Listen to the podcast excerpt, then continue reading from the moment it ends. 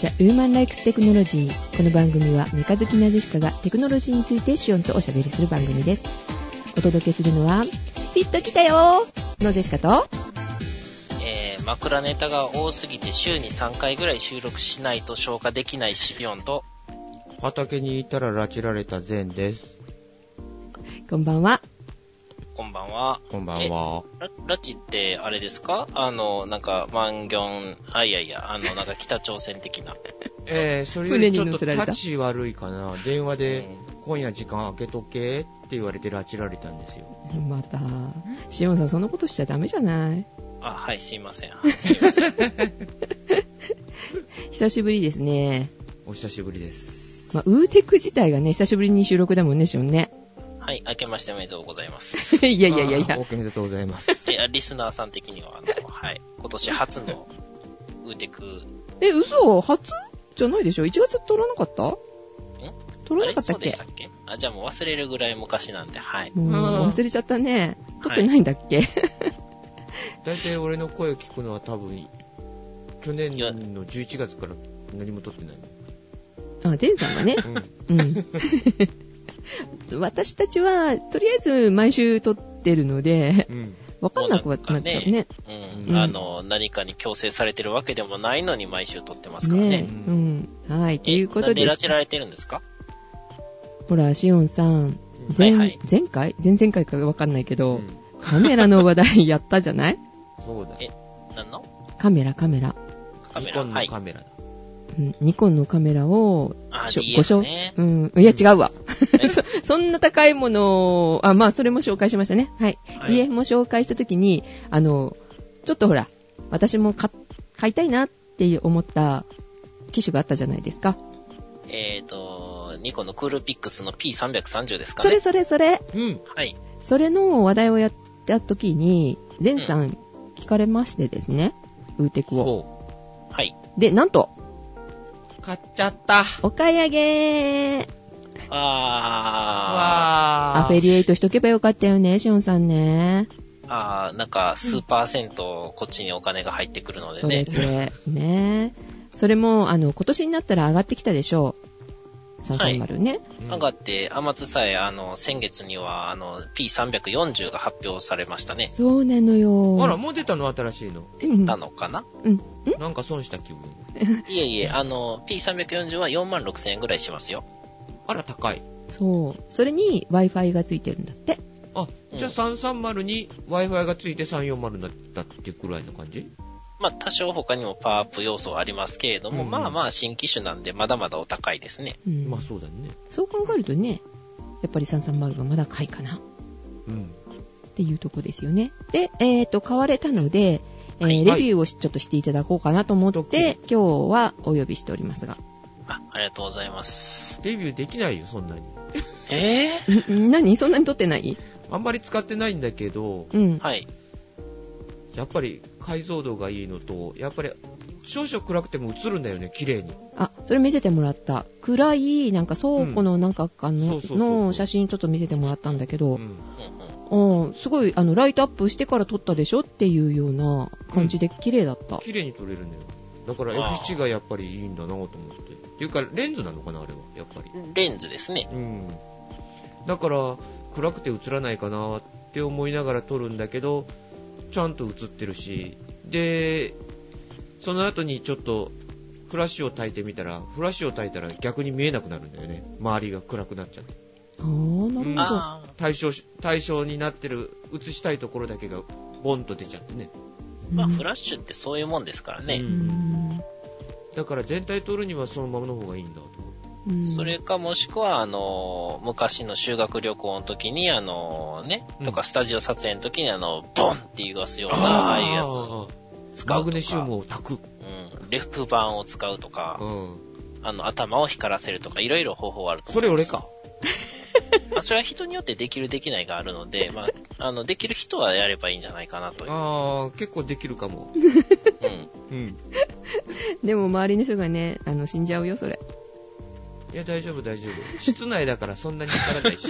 そう。殺人光線だったと思うんですけど、あれね。それ真夏だからよ。うん。冬場は弱るよ、弱る。はい、わかりました。まあ、あまあ、あのーおすすめしたポイントっていうのが、あの、カメラが趣味じゃない人がブラブラ持ち歩くのにすごいいいっていうう。ん、簡単に撮れるね。マニュアルにしないのかなマニュアルでは、まあ、あんまり使わなかったんだけど、もううんほとんどオートで、自分が撮りたいなっていうのがきちんと撮れるっていうかね。うんあとは手ぶれさえ気をつけておけばいいかな。うん何も考えなくても撮れる感じなのね、うんじゃあそうそうそう、フレームの中入ってたら撮れるっていうかね。へえだから少々暗かったら、シャッターのスピードが落ちるから、うんうん、その時には手ぶれが確実に出るからね。あその時そうなはんだまあ、やっぱりフラッシュをうん、上げなきゃいけないけど、フラッシュがちょっとしょぼいんだよね。光量がないっていうか足りないっていう感じがあって。うんちっちゃいから。自信があるんだねきっとねレンズにいや、まあ普通にコンパクトデジカメなんで、あの、うんサイズ自体がちっちゃいですかそら。うそうそう そう。あの中にまあ、フラッシュを入れるって言ったら、まあ、これだけのサイズが限界なのかなと思うんだけど、うんうんきちんとしたものを撮ろうとか、全体的を照らして撮ろうと思うんだったら、フラッシュの容量は低い。後ろのものが確実に暗くなっちゃう。うん前だけが明るいから。あじゃあ真っ暗な時っていうかあの夜とか撮る時はどうなんだろうね夜まだ撮ってない夜撮ったんだけど、やっぱり前だけ、あの、前に人とかそういうのを映した時は、あの、前の人はきちんと映るんだけどうん、ちょっと、2、3メートル離れると、今度はその後ろの人は、ちょっと暗めになってぼやけちゃってるっていうかね、やっぱり光が届かないっていうか、まあ光量が少ないっていうのは、ただ、普通に何も考えずに撮れる。うんそれはいいな多分、あの、レンズが明るい分、その手ぶれが始まる限界値が、まあ多少高いというか、うんうんううんんまあ携帯とかに比べるとあれなんですけど、うんまあ携帯でも最近はね、カメラの質がいいんで、うんまあ、割とうまく撮れるんだけれども、まあ、暗くなると、敵面にあの撮れなくなるっていうのがね、ありますんでうね。んうんうん。それに比べると多分かなり撮れる範囲は広いはずです。広い広い。うんはい。でまあ、ちょっとの、携帯のカメラと比べるっていうのはちょっとかわいそうかなと思うぐらいだけど携帯でも、いや、ほんまに最近のやつは良くなっててびっくりしましたけどね。うん本当。あの、夕方とかに、あの、私、あの、レンタルビデオを借りた時に、うんまあ、今は DVD ですけど、そのジャケットをね、撮影してから返すんですよ。つまり、あの、自分何借りたかの記録を取っとかない と、あの、同じものを何度も何度も借りてしまうあのであ、るある、あうんーはいなるほど。ざーっとこうね、スライドショー的なんでこう、見て、あ、大丈夫大丈夫、これ借りてないわ、みたいなのを確認できるように、後で確認できるように、あの、携帯とかでね、うん撮るんですけど、スマートフォンのやつも、あの、今のミクスマホでやったら、すごい綺麗に撮れて、びっくりするんですよね。夕方、あの、暗いところで、返しに行った、あの、ビデオ屋さんの駐車場とかで、うん車の車内灯の明かりでも綺麗に撮れるっていう。おおそれはすごい。もちろん、あの、手ぶれをしないように細心の注意は払ってはいますけど、うんうんうんじゃあダメじゃんそれでも、うん、かなり撮れますね。うん1世代、2世代ぐらい前の、あの、昔使ってたやつでも撮るんですけど、やっぱそれだと、綺麗く撮れないんで、うんじゃあ最近本当にすごいんだねうん、良くなってますねう。んで、えー、ゼンさん買ってよかったですかよかった。うんしおんさんにお礼お礼が来るかなありがとうございます。あいえいえ、あの、あの値段やったら絶対お買い得なので、うんこっちはちょっと高かったけどね。え、こっちっていうのは、えっ、と、砂があるところですかそうそうそう。砂があるところではちょっと平均があー高かった。あれですよね、あの、防塵用の何かの特別装備をしてるんですよ ね。うん。隙間がきっちり埋めてあるから。はいはいはい。その分だけちょっと工数がかかって高いと。そうなんだよ。うんはいということでね、えーまず1個目なんですけれどうん、も、はい。えーしおんさんいっぱい紹介したいものがあるのいや、あの、枕ネタって大体くだらないことを言うじゃないですか。うん、あまりにも、あの、くだらないことで面白いのが多すぎてう、ん、ほあの、週3回ぐらい収録してもらわないと消化できないんで すよ。簡単に言うと、まず、あの、DF をこの間ね、持ってね、う。うん、あの、公園に撮影に行ったら、うん、もう、あの、全長60センチぐらいのね、芋虫がいてね、うん、えで、あの、その顔を見たらもう、ドクロみたいな気持ち悪い顔してるっていう夢を見たとかね。夢あ、ゆ、うん。 60いや、センチの DF 買ったのかと思ってびっくりした、そう今そ。自分でもなぜか起きた後に、あれ ?DF なんで今持ってへんねやろうっていうぐらい自然に DF を持ってましたね。で、あとカエラくんと初詣に行く夢を見ました。はなんでわかんないです。わかんないです。相手がカエラくんってどういうことわかんないです。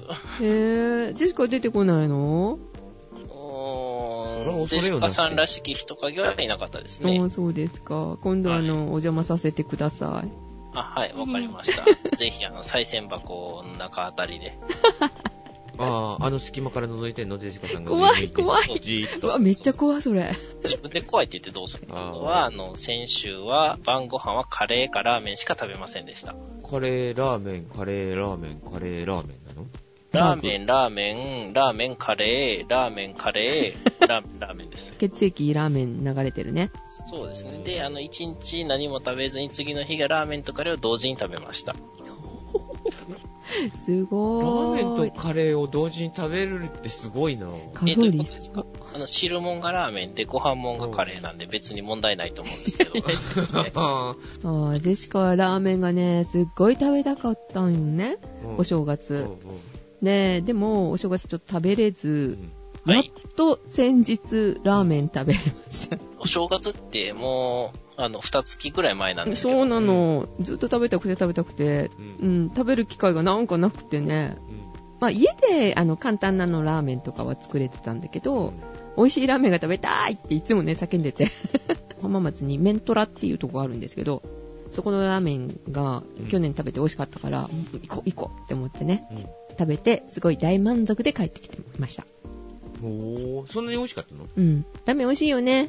ラーメンばっかり食べてるとそれ普通になっていきます ね。あ、そう。じゃあたまに食べるのがいいのかな。そうですね。うんたまに食べるといいですうね。ん。はい。あの、ぜひ、あの、お家で作るときも、あの、生卵とかちょっと落としたりとかするといいですようね。ん、美味しいよね。はえ、いラ。ーメンに生卵うん。はうんい。生卵もあるじゃないですか。あの、チキンラーメンとかそうじゃない何それチキンラーメンっていうのは日清食品から出てる、あの、特製麺の一種類でして。ピオちゃんの。え、え、それは知ってるけど、それになぜ、何が、何が生卵なの生卵入れるじゃないだって。あれちょっと3分間ちょっと伏せて、ほとんど生の卵。ああ、そういうことか。うん。なんで生卵が出てくるんだろうと思っちゃった。えラーメンの、あの、具の一つ。そうか、生卵。はい生卵も。生卵を入れると、あの、多少なんか半熟というか固まりかけのような溶き卵状態になって、うん。あ、それを絡めつつ食べたりとかですねう。ん。そう。あ、家でするときはそんな感じですよね。俺ダメなんだ、あれ。あ、あ、そうなんですか。うん煮卵煮卵じゃないとダメなんだよ。んゆでで、すゆで卵はゆで卵は食べるけど、うん。煮卵がいいね。まあ、お店で食べるとね、うん。あの、煮卵だよね。そうね。うん。うん家だとちょっと煮卵作るのがあの非常にめんどくさいそうのそうで、そああとあの、道を鳩が歩いてまして、えう。うん。うん。で、それがあの、車が来てね、うん。まあ、引かれると思って、こう、パタパタっと逃げたと思ったら、あの、うんボムッチっていう私のあの、古い友人の頭にあの、乗ったと。え、それは夢じゃないの夢じゃないです。巣だと思ったんじゃないのそうですね、だいぶ最近髪の毛伸びてもじゃもじゃになってるんで、うん彼結構ね、髪の毛多いですもんね。そうそそうう、なんだあの、髪の毛が伸びるっていうよりは増えるって感じです から。増えるワカメちゃんなんだ。え、そうそうそなんかいいね、それ。うん、あのそそうねの羨まましいま噴をされていたら、あの、宝くじを買わせようと思ってたんですけどうん、残念、噴はされませんでした。ああ、そうですか。運がつかなかったですか。そうです出ねる。感じ。ああ、ボムチさんと、あれだね。ゼンさんと並べたらね、ちょっとかわいそうなことになるね。前に前さんを置いて、後ろにあの、ボムチを置いて、ちょうど重なるようにすれば大丈夫です。ああ、毛が生えてる。それいいな。それで、あの、写真を撮るんだ、ニコンで。なじるゃほあど。、次は、神戸集合で。ね。うん。はいはい。まあ、まだ多少はあるんですけども、これぐらいにしといて次に行くと、フィットが来たということですかああ、そうです。今日ね、あの、フィットがやっと、我が家にやってまいりました。ほおめでう、とうございます。歩いて、うん、歩いて、 走って、うん、走って、うん、転が って。転がってきましたね。で、それが、あの、先月、本当は納車だったんだけど、うん、あの、リコールがね、ありまして。うん、フィットちゃんね、突然、また病院に戻らないといけなくなったということで、 えージェシカン家に来るのが遅れちゃったんですね。今日が、収録日が3月の1日なので、はいはい。えー、1、2週間前の納車のはずが伸びたということで乗すりね。ました。うん。で、あの、あー何が悪かったのかなって、あの、いろいろ聞いたんですけど、はいあ。の、ジェシカはわからないので、 ジェンさんに来ても 説明してもらおうと思うんですけど、実はこのフィットですね、うんあの、はいジェンさんのところで仕入れると安くなると。うん。っていうことで、あの、仕入れまして。仕入れた仕入れたわけじゃないよ。 紹介していただきまして紹介しただけだよ。はああ、なるほど。うんなんか、あれですよね。仕入れたって言ったら、なんか、あうの、んゼンさんが、あの、コンバイン買うのと一緒に買ったら、あその、うセそうットそう、お割りまみけでたいつな。ういてセット割りとかっていう。んうん、ならねえって。トラクターじゃなくてコンバインの方ね。い。ごそめんうそうそうそうそうそうコンバイン買ったからね。ゼンさんのところで買ったので、あの、ゼンさんがいろいろ聞いてくれてて、あの、私に話してくれたりともするんですけど、うんあの、ね、あの、そこの方の話も、ゼンさんの話も、よちょっとよくわからないので、 何が悪かったのか説明していただこうかなとは思うんですけど、ジェシカが聞いた限りではですね、なんかはい、プログラムがおかしいと。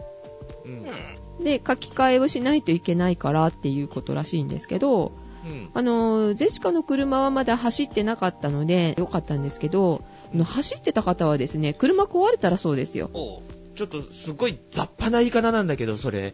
まあいいじゃない。でだからジェシカが聞いた限りはそんな感じそ。うそうで、ああまあ壊れなくて良かったね。そううんそうで、ね。運が良かったって感じらしいですけ,、うんけど、えー何が悪かったのかは、あの、ゼンさんから説明してもらおうかなと。で、何が悪かったかって言ったら、えっ、とね、フィットのハイブリッドについては、発売されたのが9月だったっけ去年の、うで、今までで、今、3回リコールがかかってる。ハイブリハイッブドリッかドが3回目のリコールだったあ、の。はい。 12月に発表だったのね、フィットの 4W。 4WD ね。が。うん。で、その時にすでに2回あって、で、出荷が遅れたの。うんリコールの対策をしないと。ああ、それで遅くなってたんだ。遅くなってたんだお正月になっても全然ホームページに書かれないから、本当に納車されるのかなって心配になってたんだよね。そうだよねリコールは変速機とそれを制御するプログラムとうん。ブレーキのプログラム全部かかってきてたんだってあ、そんな3つもあったんだ。うん簡単に言ってしまえば制御不良で変速がきちんとできないそれともう一つはクラッチとクラッチをつないあのモーターをつないでるハブっていう部品があってそれが干渉して壊れちゃうんだってねでそのかけらが一速とかの変速機のギアに噛んじゃって欠けちゃうんだって壊れちゃうんだよそれでもう頭の中には優勢歯車がぐるぐる回ってます。うーん。え、フィットって、うんえっ、と、ギア噛んでるんですかうん。変速ギアの中に、だからハイブリッドのモーターが入ってる。一速のギアの中にモーターが入ってるって言った方がいいのかな。うんう。うんん。とってもちっちゃいのだけど、トヨタとかと比べたら、はい。変速機の中にモーターを組み込んでるから独特な形をしてるんだって。あんまり聞いたことない形というか、うん。構造してそうですね。ホンダ独自って言って歌ってるからね。 あ、そう。うん。オートマとかやったら案外あのギアそのものが噛んでないのもありますよね。あるあるある。うん。うんそれだったら、あの、欠けた部品が、あの、吹っ飛ぶっていうこともないかなと思ってたんですけど、うんうん。ちゃんとギアがかましてあるものなので、かけて、あの、吹っ飛ぶということですよねう。ん。うんうでん結局それが制御もそれ関係してきてでブレーキもかかりにくくなったりとかドライブに入れてて坂道に止めてるのに急にクラッチがつながってないからバックしたりするんだって後ろにズズズーっと下がっちゃったり怖ブレーキがかかりにくいというか、その、ギアが結局、んまあ言うたら噛み合わせが悪いようなそうもんなんで、うんあの、きちんと動力が伝わらないから、うんあの、制動も、あの、前に進む方もうまく力が伝わってなくて変なところに負荷かかってるってことでしょうね。そうそうそう。うそううんでそれが急にドンってつながって急発進したりとかっていう症状がテストで分かったんだってうん。テうんテストでテストでうん実写テストで分かったんだってそういうこ発とが売されてからうん。じゃあそれで事故が起きたかって言ったらそういう事故はなかったんだ。今までリコールリコールでなってるから検査してたりしたらそういうのが出てきたっていうような状態だったらしいんです。うんでも実際壊れた人いるんでしょうん。車の診断するところがあるんだって。うん。で、それが ODB2 っていうんだって。うんで、そこにカチンと締めてコンピューターをつなぐと今の車の症状とかミッションの症状とかが出てくるんだって。うん。でそれで見ると壊れたミッションは奇数段と偶数段で飛んでいくんだって1個ずつ飛ばしてでフィットのハイブリッドはあの7速ギアが入ってるからはい。だから1速で発進で3速3速が今度は5速っていう状態で1個飛ばしに行っちゃってるんだって壊れてるやつは、あ、壊れてるやつは。うん、おー普通だったらちゃんとそれがトントントンと順番に行くはずだったのうんうんが壊れてるから一段飛ばしになってるそういうのがあるっていうことうーだ、ん。必ず奇数になるっていうのも不思議なんですけど、あれですか、デュアルクラッチだから奇数段、偶数段分かれてて、偶数の方がうまく噛んでないから動いてないように見えてるんじゃないかなと思うんですけどね。うんどうなのかなわかんないですね。そう細ねかいところまで。まあ、ということでですねうん、プログラムを書き換えてもらいましたので、ジェシカのは大丈夫になりました。うんちゃんとなんか早めにしといあての変えた方がいいよ本当にえ、あの、ちゃんと後で、何やったっけ、ODB2 う。うんんにつないで、あの、動いてるかどうか見たらいいんじゃないです か。今でもなんかそれって流行ってるのかね、ODB2 ってさ、うんレーダーとかにもつながる企画だよね。あれでつない、つなぐといろんなところがその車のあれがわかるってことね。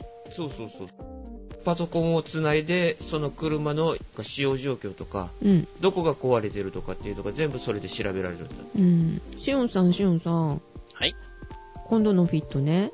今度のフィットっていうか、あの、あれないんだよ。あの、ブレー キあの、足出してね、止めないといけないんだよ、それ。そうそうそうそうそう。じゃなくってね、はい。タコメーターないのよ。それいやは、あえるよあれえ、どこあったっけタコあるよハンドルの横にねカチカチするやつがあったでしょボタンがついてたやつねあれで切り替えたらモニターに出てくるよタコメーターはデジタルのタコメーターだけどあ、そうなの。てかあのー説明書読みなさいよだって今日来たばっかりだもの。 やっとあの前進とバックができる。 カーブもまあ、カーブは曲がれたがが曲がれれたけど、うんあの、こう、あの、バックしようと思ったらできなくっ て、え何ができなくてバックしようと思ったらね、んなんていうのあの、切り替えるやシフトレバーでつ。すシフトレバー、そうそうそう。動かし方がちょっとよくわかんなくて、後ろに下げるけど、全然バックしなくて、あれどう、どうしたらいいのと思 って、たらちょっと横にね、カチッとやってから、バックさせないといけなかったんだけど、そういう時は、あの、ニュートラルに合わせて、うん。足出して、こう、蹴りってこう、ああああ人力でバックさせるっていうこ とねはい。それか、あの、ニュートラルにして、押してもらうあの、前さんに、あの、前から押してもらうと。もちろん、しおんさんも来てよ。まあ、あの、どっちかがいたら、あの、2、3回やった段階でバックの仕方を教えると思いますけど、はい。いや俺はもう、いいよ、覚えたからいい の。 あとね、はい。あれ買ったんですよ、レーダーを。ほうレーダーにね、その OBT で繋がってて、ほ OBT2 でしたっけ、はいはいうんに繋がってて、ううんああの、待ち受け画面みたいのがあるのね、そのレーダーに。あああはいはいえで、そこにタコメーターがついてたの。ー、つないでって何ですか ?USB? よくわかんない、頼んでるから。何 が全さんに頼んでもらったんだよね、そこに。全部してもらったんだけど。 ODB2 につないでって何でつないだのかななんで繋いであるのかなと思って USB, ?USB ですかねと USB じゃなくて ODB2 のソケットがきちんとあるからそれ専用のソケットがちゃんとそれについてるのよあーじゃあパソコンも、あの、専用のやつがいると。そうそうそうそあ、そうなの USB やったらいらないのにね。う、うん、うん診断用のパソコンだからそれ専用のパソコンでそれ以外使えないっていうようなパソコンやへぇそれパソコンじゃないですね。うパソコンん、と正は言わ確なにいは。ね。うん専用端末ですね。うんでもこれって統一規格みたいだねあの ODB2 のあのカカプラとかああいうのはそれは、フィットとか、ホンダじゃなくてっていうことですうか、んうん各メーカー専用っていうわけじゃないみたいねほうほうほううほう。うんんあだとかねらよく見たらそれにしん自己診断プログラムとかそんなんも入ってるんじゃないかななんか書いてあった。書いてあった確かに書いてあったけど、まだよく分かってない。もう使い方が全然分かんなくて、ナビも、なんかまだ使い方が分かんない。シオンさん、うんはい。難しい。え説明書読んで私に聞かせて。それは読み上げするだけでいいんですか噛み砕咀嚼い、してそうそう、噛み砕いて、あの、ジェシカにあー分かるように教えてほしいなと思いましたあーマね。ニュアルを読み上げた音声データを渡しといて、それをカーオーディオで再生するっていうことじゃないんです よね。いやいや、その顔オーディオで再生も多分今んとこできま せん。もう全然メニューがね、ななんかよくわかんない。最近ほんとタッチパネルが多いじゃない。うんナビもタッチパネルだうし、んあと、そのフィットのうんエアコン関係もタッチパネルで、あれどこスイッチみたいな一生懸命見ちゃったよ。あーわかるんだよ。光ってるからね、いろいろね。うんうんオンとかオフとか光ってんだけど、どこ触ったらいいんだろうみたいなね、感じでした。タッチパネルって、運転中に操作できないじゃないですか。そうそうそう、見ないといけないからね。ボタンやったら、あの、前見ながら感触で1、2、そうそ3、うそうはい、ポチポチとかできますけどで、きるそけどうなのよ。あの、アナログ式がね、だからジェシカはすごい好きだったんですけどね。それがね、なくなりましたね、完全に。あれはちゃんと見ながら押さないと他のとこに触っちゃったら他のとこになっちゃうからね、うん、あれ見た時はやっぱりこれはいまいちやなって思ったんだけど、うんそうだからヨーロッパの車とかはあれにしないっていう風に書いて安全性を求めてみたいなこと書いてあったけどそうだよねってジェシカは思ってたんですけどねついにあの、まあ、うんフェンダーミラーが流行らないくらいなんで、安全性なんてどうでもいいんですよね、日本の車は。そうかもね、フェンダーミラーの方が見やすいのは見やすい、まあ、安全見にやすいというか、うん、あの、首をぐるぐる回さなくていいんで楽目です線ね。だけで済むからねそうだねそうそうで古い人間やなそれを知ってる俺はえ教習車ってそれじゃないの今まだいいよもう違うんだ違うよもう今はドアミラーになってるよああそうなんですね、びっくりですねうん、もう三角窓もないし。そうそううわー三角窓ね何何三角窓って え、三角のえと三ころ角のがところがあるんだよどこ前はのそこ 意味がわかんないない意味がわかんないそこをクイッと斜めにするとそこから風が入るっていう走ってる間はああ、あの三角あるよ、フィットのところに。まあ、どうじゃないでしょ。わかはんめ殺しでしょ。うん。うん。あそこが開いてたの、前は。はい。ううんんあそこに、なんて言ったらいいのかな。英語の L みたいな感じのノブが、それこそノブがついてノブがつて、いててで、それをぐっとこう、半回転っていうか、45、えじゃあうん90度ぐらい回転させると、そうそうあそうの、へーぐるっと回せるようになるんうんですよ。それも全開にしたってただ単に真横に動くっていう感じシオンさんもさ、はいゼンさんもさ、いつから生きてるのいや、普通にありましたよ。私生きてる時に三角窓の。あんあ、そう。普通に乗ってうん見てましたよああ、そうですか。うんっていうか、あの、うちの、あの、家業が魚屋でございまして、魚屋さんは、あの、トラックで運ぶんですよね。はいうんはいはい。トラックは、あの、日産の、あの、サニトラやったんですよ。おおサニトラね、うんはい。でサニトラが出た当初からサニトラが終わるまでずっとサニトラを使ってて、あの、もうなくなるまでやってて、あれずっとあの三角窓があったんですよ。そうそうそうあのサニトラは形変わんなかったからねずーっとはいへー後ろの、ほら、荷台のところに、もう特注で、うんあの、ホロとか全部作るわけなんで、うん。かうんうん形変わっちゃうと、あの、使えなくなるんですよね。あーそっかそっかうんそういう業務用途もあるし、別に変える必要性もなかったという。うん。うん。なるほどねあれ、三角窓普通についてましたね。ついてたついてた、へーうんうん。はい、ということで、今は三角窓もはめ殺しになってると。そうですねそ。うですうんあそこ入ったら涼しいかもね、確かに。ちょっと風入れたい時に。いや、うん雨も入ってくるだろうっていうね。いや雨の日には開けないやろ 目の日は別に開けなくても涼しいと思いますけど、はいそれよりあの三角の部分の斜めの棒が邪魔なんで、ああそこを消すか透明にしてほしいです。あれすっごい四角なんですけど、あそこにね、あの、ミニバンタイプが丸々入るぐらいの四角なんですけど、あれ、角度によっては。左右確認して、あ、いけると思って、こう、ブレーキを緩めるとパッて出てくるっていう。まあ、もうちょっとゆっくり走れってことなんですけど、うん、せいてる時に限ってあそこの中にすっぽり入るんですよね。あ、そうそう、今日ね、走り終わったらですね、はいはい。あの、うちのピットちゃんね、はいなんか先生みたいにうまくできましたとか、なんかそんなこと言うのよ。びっくりしちゃった。 えうまく今度次はもうちょっと、えっと、加速のところをなんかあんまり加速しないようにみたいな、あの、エコ運転しましょうみたいなことをね、アドバイスしてくれるの。それをフィットが言ったのもしかしてナビが言ったんじゃないの よくわかんない。フィットとナビって別物なんですかナビはね、えーサイバーナビだったっけえ、別注ですか別注ほうほうほう。じゃあ、もしかしたらナビ、だからフィット標準ではないかもということですね。あうあ、んそうですねそう。そううそん。うん、うん。まあでも、フィットちゃんが喋ったのよ。あの、ご家庭によって説教さは、あれたの、喋らないフィットもいるかもしれないんで、あの、うんご注意ください。あ、そうですね。で説教されたのいや、褒められもしたんですけど、もうちょっと頑張れみたいなこと言われま した。励ましが入ったんだ、もうちょっと頑張ろうね。あの声、あの、ミクでやってほしいなと思いましたけどね。おーあ、ガンツ先生じゃないんですね。ガンツ先生何えロロボコンロ0点とか。そうそうそう。乗り心地とかまだ、あの、レビューできるレベルではなあ、いじ。ゃないですね。まだあの、はい、ドライブしてないです。まだそこら辺の、はい、あの、だからイオンに行ったぐらいなので。ああ、わかりましあた。ーあなるほどの、はい。まあ、バックに苦労してるぐらいなんで、そうですね。苦労してたか、うん、してたぐらいなんで。はい。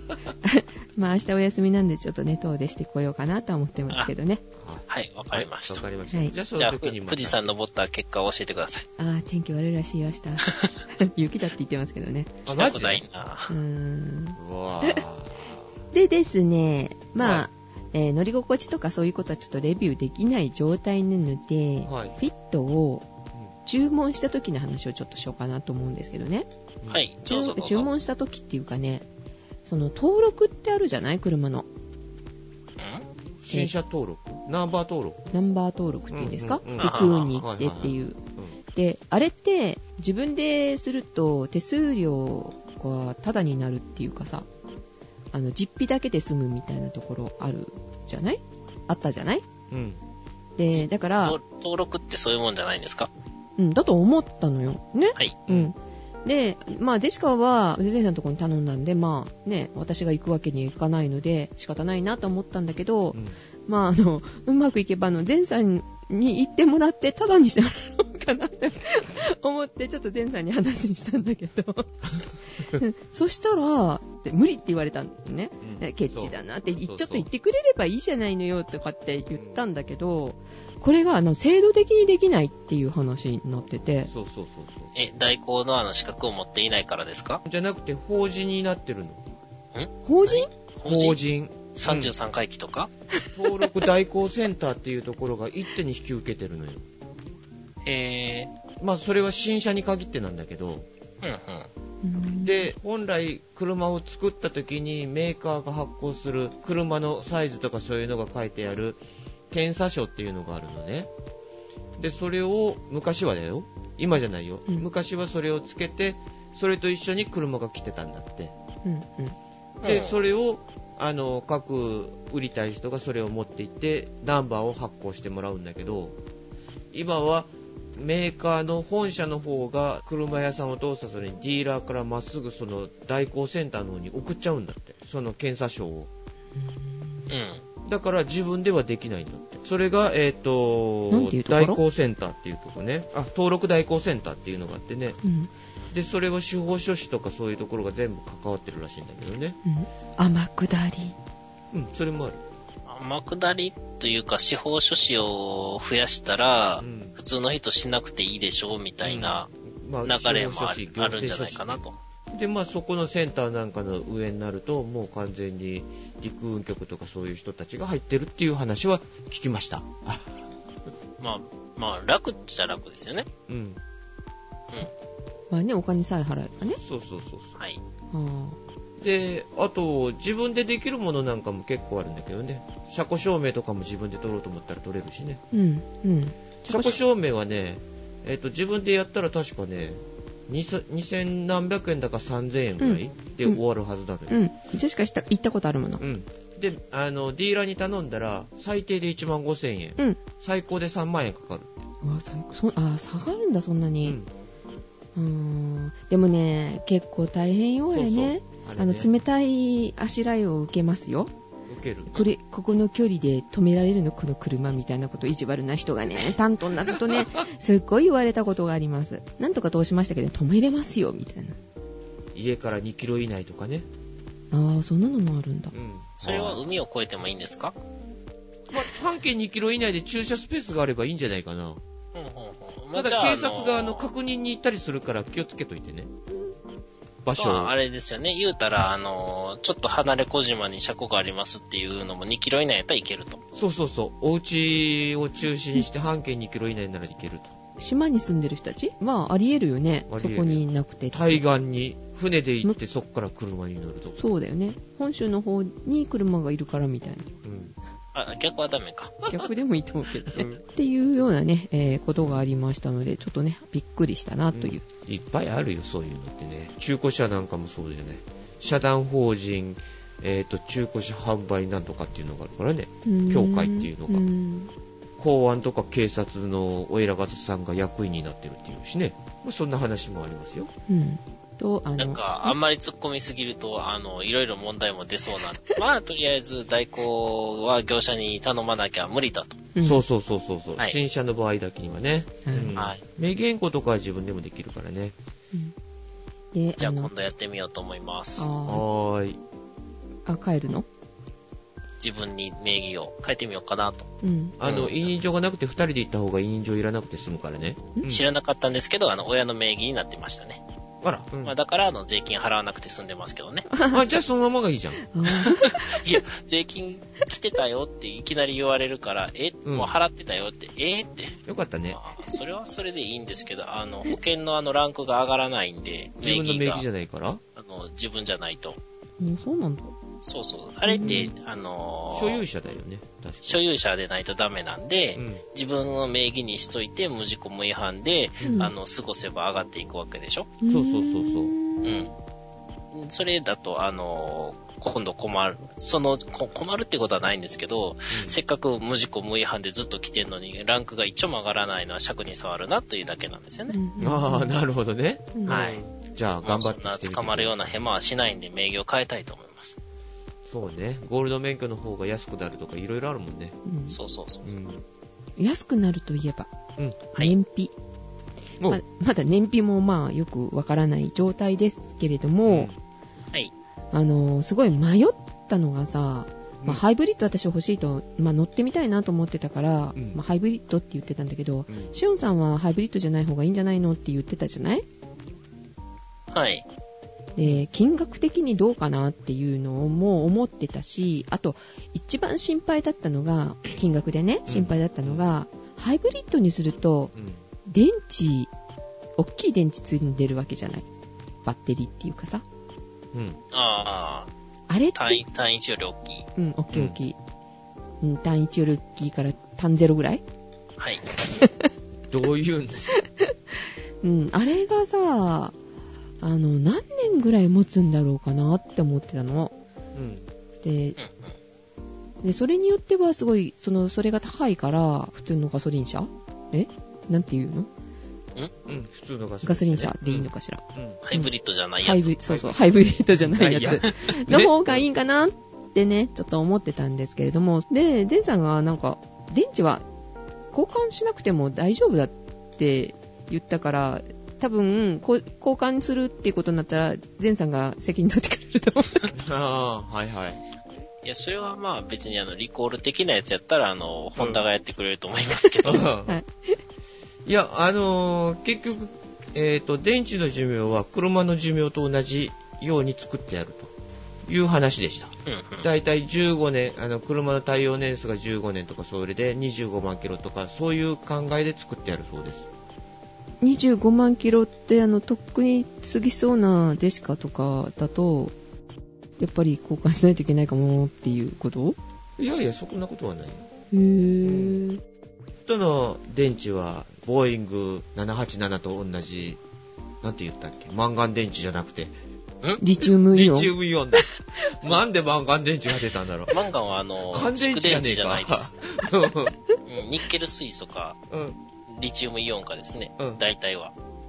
リチウムイオンがフィットなんだよね。で、トヨタが使ってるのはみんなニッケル水素。はい。で、ニッケル水素の電池の方は、大体技術が確立されてるとは言いよったけどね。うんうん。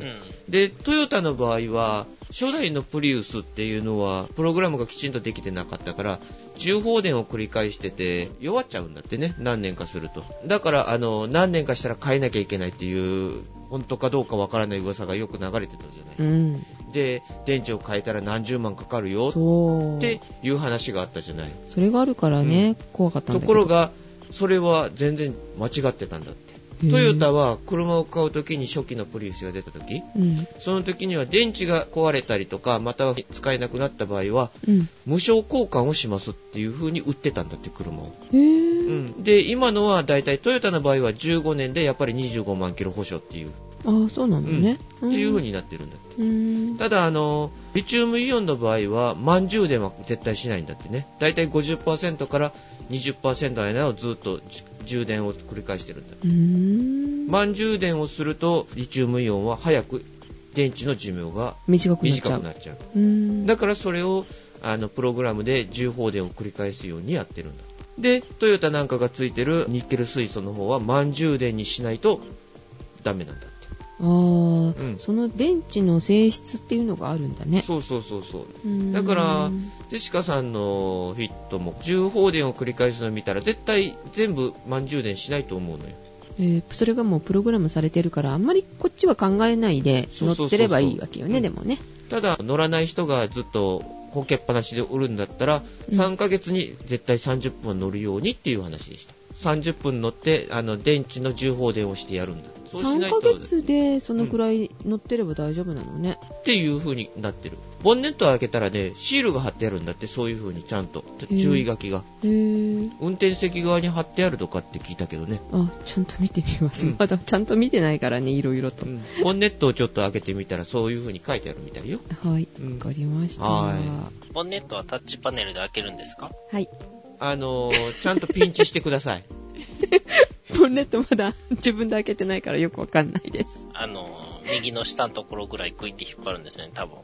うんそうそうそうそうあそれは前のと同じような感じなのうんね、タッチパネルではないと。タッチパネルです、であのー上に上がるのはピンチしたら上がるのじゃあそうそうそうはいえー、っていうような感じですけれどもまた、えー、乗り心地とかについてはうんまた次回うんここがいいここがダメっていうのをちゃんと話してちょうだい、でそうだね、うんはい、えーとね、うんプレステ4がね、出ちゃいましたね。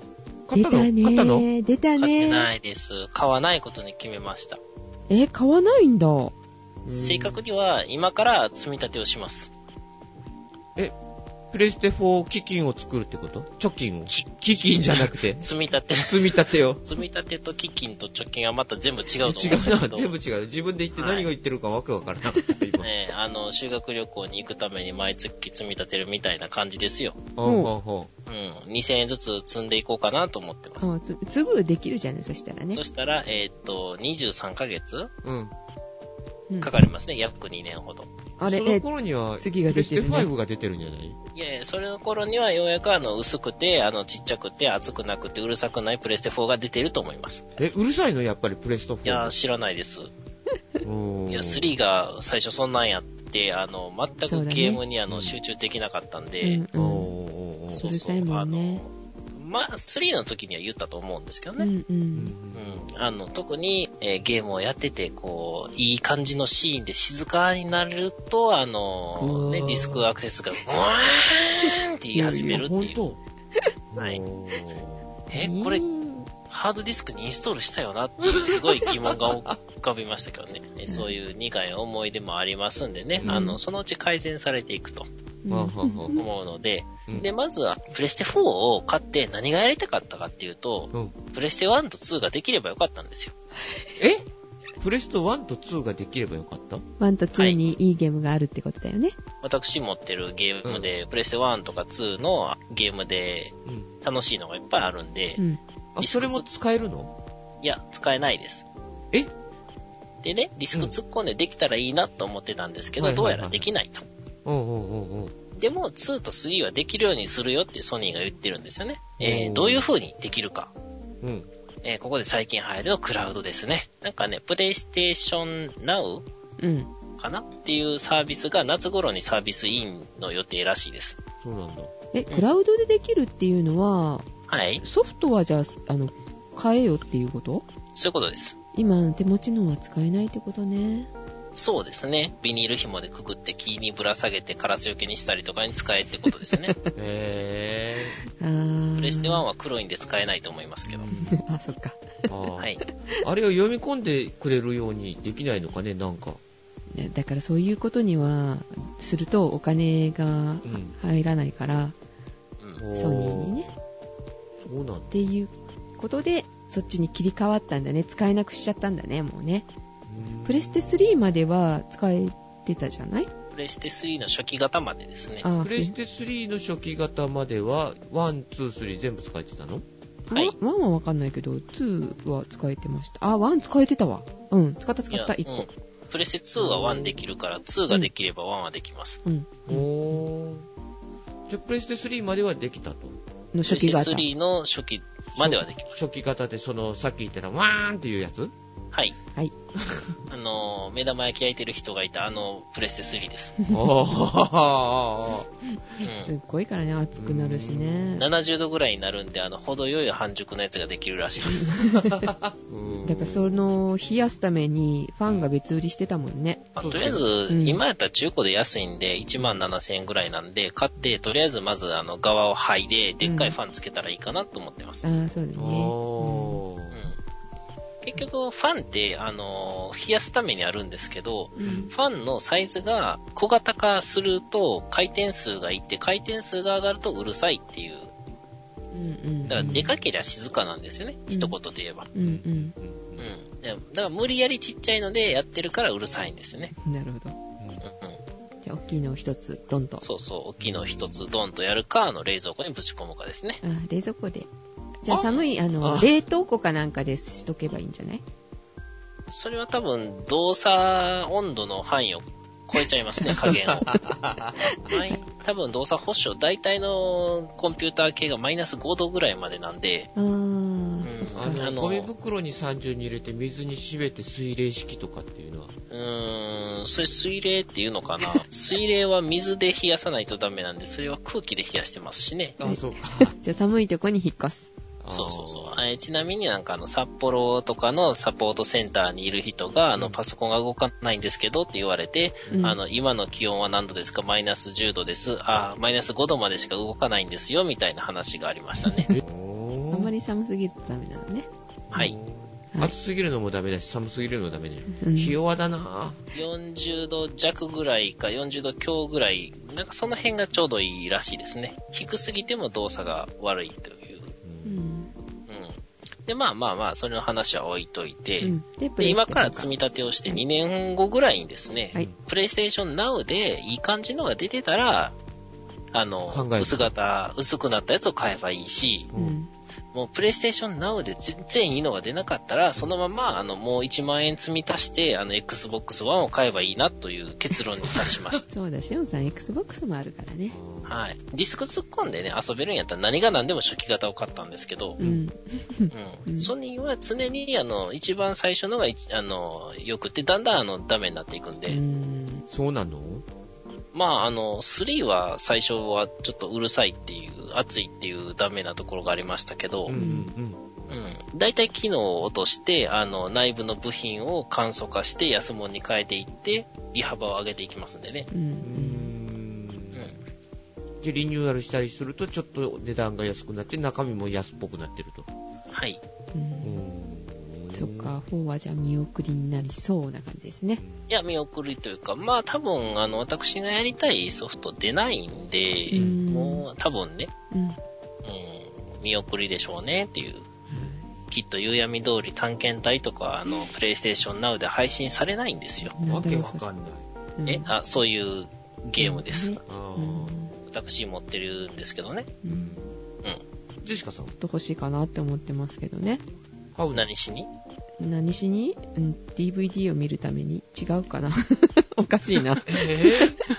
えーゲーム機で、B、DVD を見るために買うのしうんそういうわけじゃないんですけどね、あの、テレビに録画したものを見るのに、PS 今3なんだけど、それ繋いでると、あの、もし、もう一台もしあればう、んそれがサーバーとなって、こう、み見えるようになるんですよ。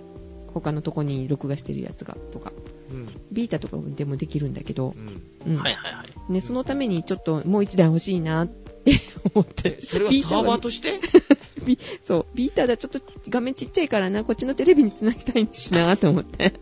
ああ、サーバー用途に4が欲しい。うん、が欲欲しいなって、うんちょっと思ってるとこなんですけどね。確確かに4万1000円でサーバー買うと思ったら安いかもしれないでうす。んあ、。そうなのメディアサーバーとしてちょっと使いたいなと思ってるところでございますが、PS3 も今動作がちょっとおかしい感じ、前もちょっと言ったとは思うんですけれども、ディスクを入れると出てこなくなる。